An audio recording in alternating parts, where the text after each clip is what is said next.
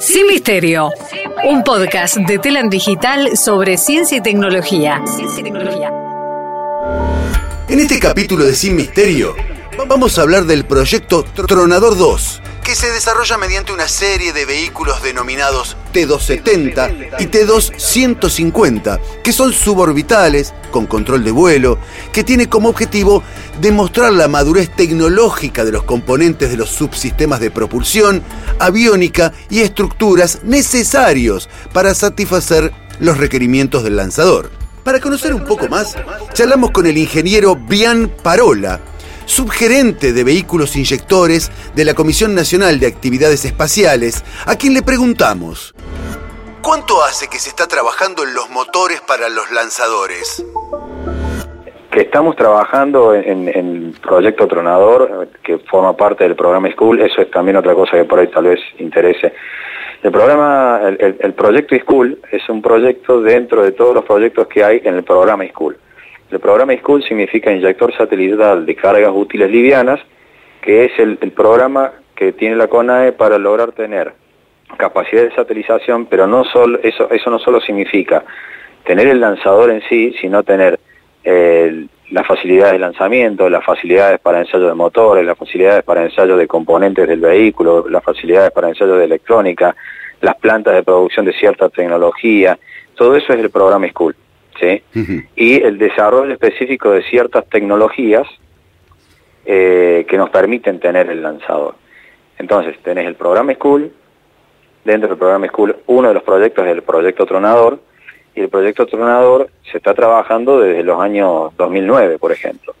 ¿sí?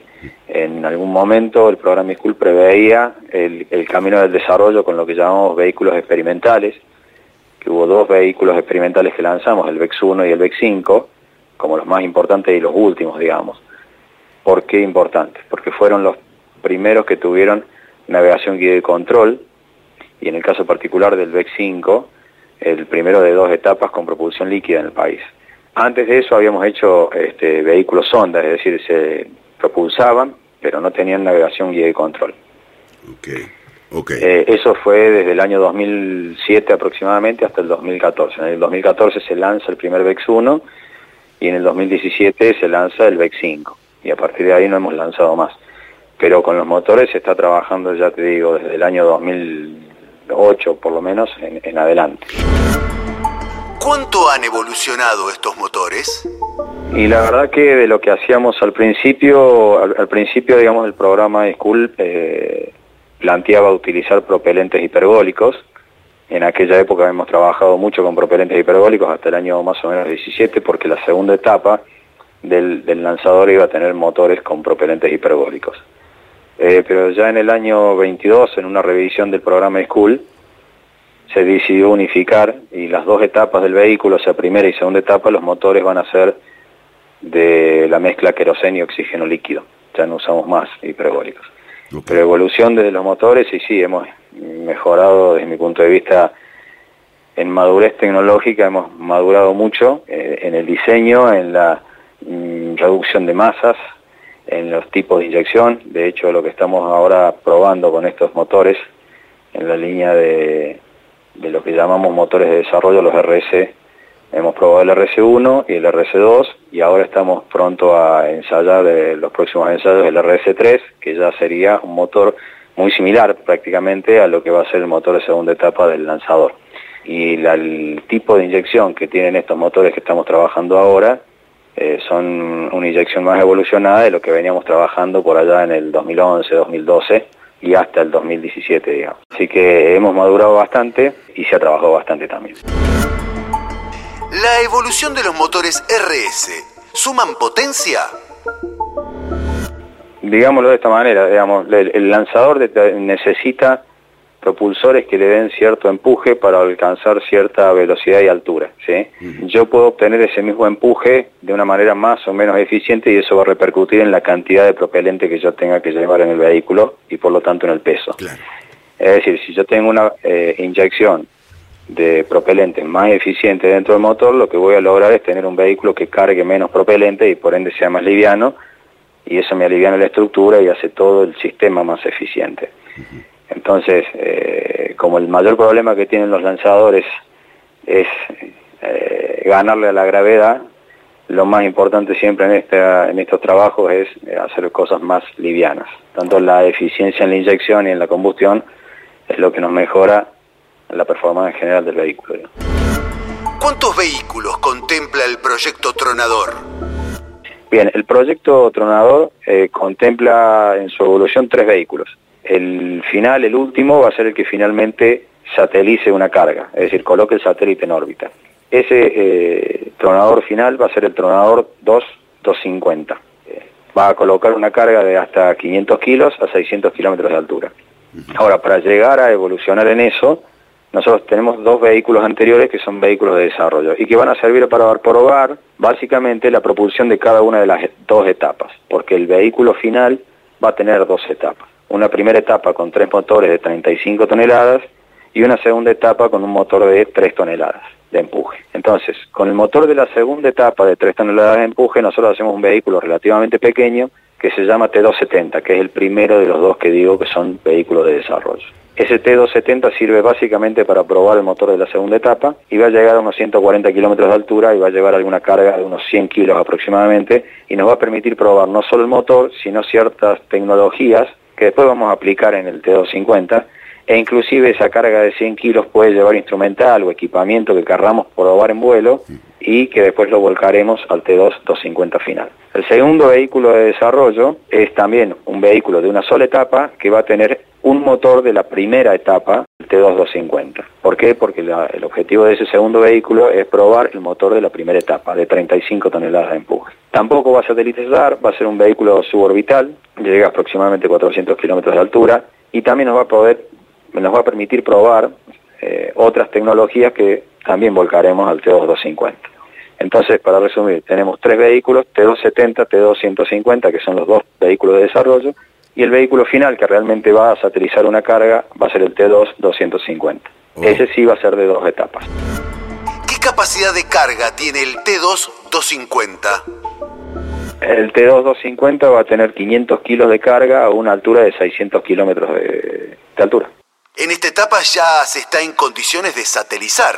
Sí, sí, por arriba de, de En realidad depende de la velocidad que uno alcance, la altura que necesita, pero en el caso del T250 con 600 kilómetros de altura, va a satelizar hasta 500 kilos de, carga.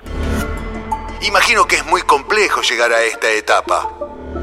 Sí, digamos, eh, es una meta bastante ambiciosa para nosotros, es bastante complejo llegar a ese punto, pero una vez llegado a ese lugar y, dominando esa tecnología, que de eso se trata el programa School, digamos, el programa no solo es, busca tener el vehículo que satelice, sino tener todos los conocimientos y el dominio de la tecnología para demostrar que uno de eso lo puede hacer de manera repetida, eh, teniendo plataformas de lanzamiento en el país, teniendo las plantas de manufactura en el país, la mayoría de las cosas teniendo este, bancos de prueba y demás, o sea, es toda una estructura que se arma para lograr tener no solo el lanzador, sino la capacidad de satelizar. Una vez que uno sateliza, y bueno, se fijarán otras metas. Pero, digamos, dominando la tecnología se le abre un abanico de posibilidades y habrá que ver en ese momento qué es lo que necesita. En primer medida, el, el tronador está pensado para cubrir las necesidades de CONAE, que está pensando en el área satelital, que no es mi, gerencia, pero eh, en lo que es la estructura segmentada. ¿Qué porcentaje de componentes nacionales tiene este trabajo? Bueno, muchas veces, este, a ver, vamos por parte. En el caso de propulsión, uno manufactura a partir de materias primas que en muchos casos son importadas, eso sí pero la, fabricación del componente lo hacemos acá en Argentina.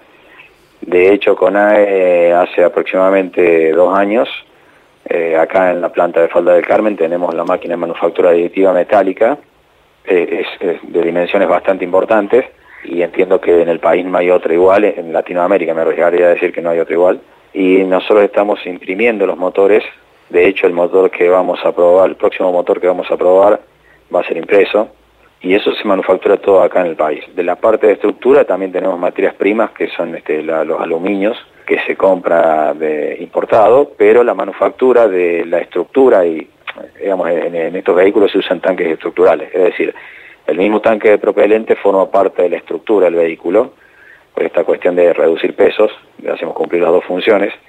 Eh, esos tanques se manufacturan en, la provincia de Buenos Aires, en una localidad que se llama Pipinas, donde tenemos una máquina para fabricar estos tanques, que es por la tecnología de soldadura por fricción. Eh, también no hay otra máquina en Latinoamérica, por lo menos con esas dimensiones y con esa tecnología. Es decir, estructuras de propulsión básicamente se hacen eh, en el país, todo el procesamiento de la materia prima. Y después de la parte electrónica, todo lo que es placas, diseños y demás, sí se hace el diseño aquí y se, se ensambla aquí pero también tiene componentes importados este, que bueno, escapan en mi especialidad, pero eh, claramente son este, importados. ¿Cuál es la fecha probable para la prueba del T2 270? El cronograma que tenemos hoy plantea probar los T270 entre el 2026 y el 2028, el probar el T2 150 entre el 28 y el 29 y finalmente el T2 250 para el 2030. Ok. Además el tema del presupuesto. Sí, digamos, estamos atados a, los vaivenes económicos, por supuesto, pero estos proyectos este, son proyectos de largo alcance, requieren inversiones y además como es un proyecto de desarrollo estamos atados a, que no siempre lo que uno diseña y, y, prueba funciona al primer intento, con lo cual hay mucha, hay que tener por un lado una alta resistencia a la frustración y por otro lado este respaldo económico para poder este afrontar esta, estas idas y vueltas a veces en los, en los desarrollos. Entonces, para el 2030, ¿podríamos tener el circuito completo? Eh, esa sería la idea, ese es el objetivo del proyecto Tronador y del programa School, es tener este eh, esa soberanía, esa, capacidad de, gestionar todo el, ciclo satelital completamente nosotros, es decir, la producción del satélite, el lanzamiento y la operación de los satélites eh, por parte de, de CONAE. Sin Misterio, un podcast de Telam Digital sobre ciencia y tecnología. Podés seguirnos en Spotify y escucharnos en telam.com.ar.